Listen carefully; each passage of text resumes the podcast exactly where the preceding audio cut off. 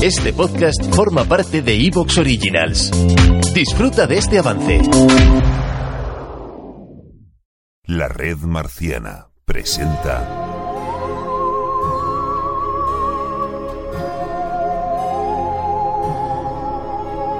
Marcianos en un tren.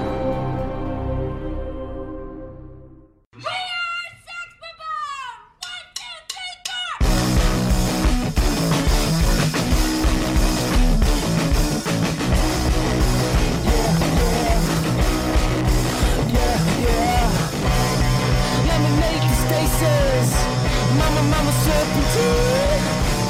I got a. And my body's clean.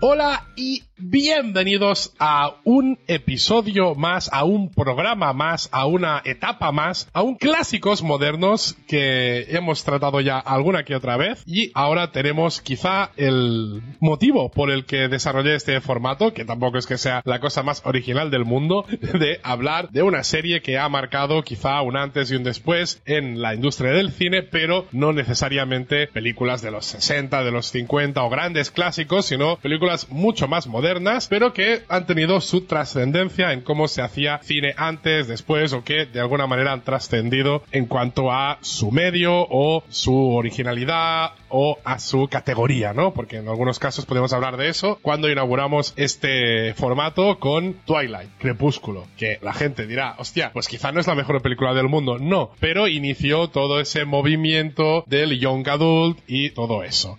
Hoy tenemos, como habrá visto la gente supongo, en el título, Scott Pilgrim contra el mundo, Scott Pilgrim vs. The Wall, una película del 2010, si no lo recuerdo mal, que está basada en un cómic y que en mi opinión es contra la que tenemos que comparar siempre que queramos hablar de una adaptación de un cómic. La forma de adaptar este cómic que ya era muy especial, para mí es el top en cuanto a este tipo de adaptaciones. Yo no sé si la persona que tengo aquí hoy para hablar de ello estará o no estará de acuerdo conmigo, pero de momento le voy a dar paso. Rulo, bienvenido, ¿qué tal?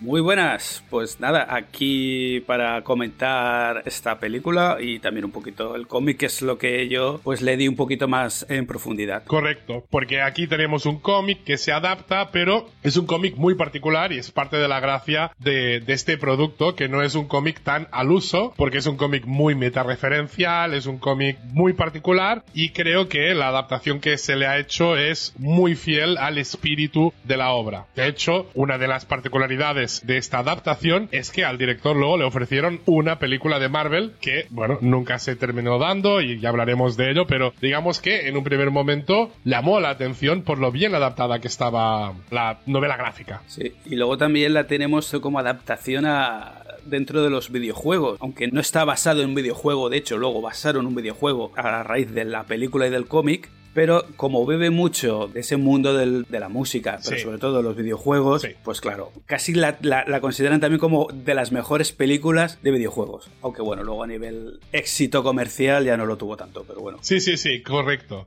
Bueno, si éxito comercial sería la del Warcraft, ¿no? Que la vieron aquí cuatro personas y en China todos, entonces es la más vista eh, nunca. Pero bueno, muy sencillo, el formato aquí va a ser el de siempre. Vamos a empezar con la parte menos spoileante y luego entraremos a tope con la película. Al final no deja de ser un monográfico de la película. Es una película que tiene un cómic, vamos a hablar del cómic, vamos a hablar del director, vamos a hacer un cast and crew que a lo mejor nos lleva un programa y medio, no pasa nada. El cast and crew de esta película yo lo quería hacer desde que empecé a hacer podcast. Es casi la mitad del motivo por el que me dedico a eso, era poder llegar un día en el que reivindicar el acierto de casting de esta película. Así que no me voy a, a quedar corto allí. Y luego sí que ya haremos la típica, pues escena por escena. Me, me pillé el Blu-ray, que joder, ya que estamos, tiene saltos por episodios, entonces yo he usado los cortes del propio Blu-ray. ¿Para qué hacer yo trabajo si otra persona me lo ha hecho? Entonces, vamos a usar esas escenas, yo las he resumido y allí las comentaremos. He visto que tú tienes un poco de trivia, información, entonces creo que va a quedar un programa muy chulo. Estoy emocionado porque veo el guion que tenemos y, y me gusta mucho. Y nada, vamos a hacer esta pausa marciana inicial de tradición ya en este podcast y volvemos enseguida con esta primera parte donde vamos a centrarnos especialmente en el cómic. Paco, ¿estás despierto? Paco, ¿estás despierto? Paco, ¿estás despierto? Ahora sí, ¿qué pasa? Que nos han dado un premio en la JPod. ¿A nosotros? Bueno, a la red marciana. A Marcianos en un tren por ser el mejor podcast de cultura popular. Anda, ahora otra afición marciana por ser el mejor podcast de arte y cultura. Madre mía. Paco, y a jugones también. Dos premios y otro a historia marciana. Y Yocasta y el Diego se han llevado los melofos, Paco. A ver, ¿es el día más feliz de tu vida? Me he hecho pipí, Paco. ¿Y ahora qué? A ver. Premio al mejor podcaster femenina barbuda. Premio a la calva más reluciente. Mejor podcast sobre psicomagia y chándal. Podcast donde se dice mucho creatividad estructural. Podcast que huele mejor. Premio al podcast paradoja del abuelo. Bueno, pues, vale ya, ¿no? ¿Y a nosotros nada? Nada, Paco, ni las migajas. ¿Ni al podcast más homoerótico y sexy? ¿Qué va? Ese se lo han dado al doctor de Iglesia y a Nora Champú, que han creado un podcast de poesía en el que hablan rimando. Menuda mierda. Ahora en serio, en nombre de todos los que hacemos la red marciana, gracias. Y el año que viene por el premio Nobel del podcasting. ¿Pero qué está hablando, criatura? Nada, que me emociono y se me calienta el piquillo, Paco. Tú, tú déjame.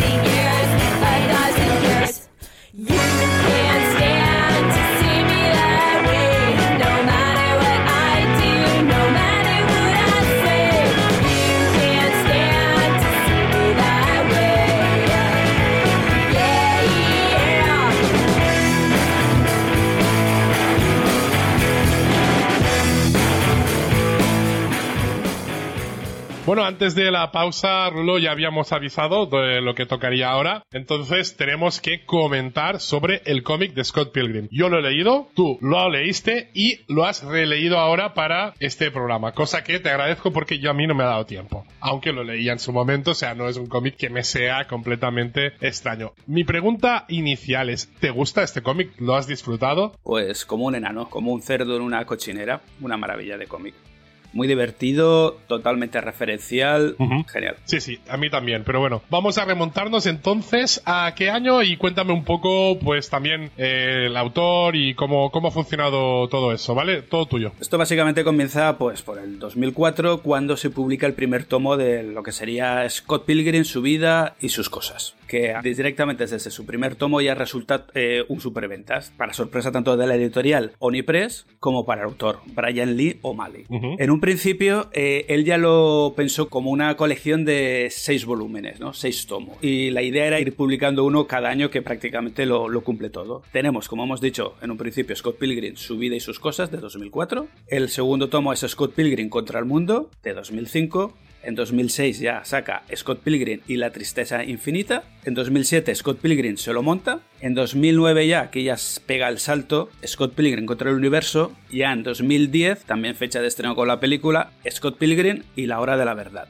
De hecho, es con el primer tomo es con el que logra vender los derechos para, para hacer la adaptación cinematográfica. Y cuando se lo comunicaron a O'Malley, él ya tenía como sentimientos encontrados, ¿no? Porque él pensaba que, mira, aquí seguro que me lo van a meter con una comedia de acción, todo, todo lleno de acción, con un actor que seguro que me cae fatal. Aunque bueno, dice, soy pobre, o sea que a mí danme dinero y me importa una mierda, que danme dinero. Eh, esto lo cogió Universal Studios y contrató al Edward Wright, que por aquel entonces había acabado de hacer en 2004 la de Son of the Dead o aquí en España Zombies Party. Terrible traducción. Pues a él le gusta, también te lo digo. ¿eh?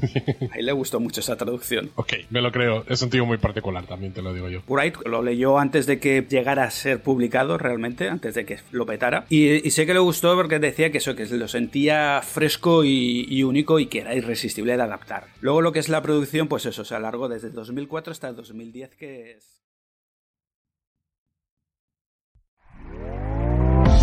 ¿Te está gustando lo que escuchas? Este podcast forma parte de Evox Originals y puedes escucharlo completo y gratis desde la aplicación de Evox. Instálala desde tu store y suscríbete a él para no perderte ningún episodio.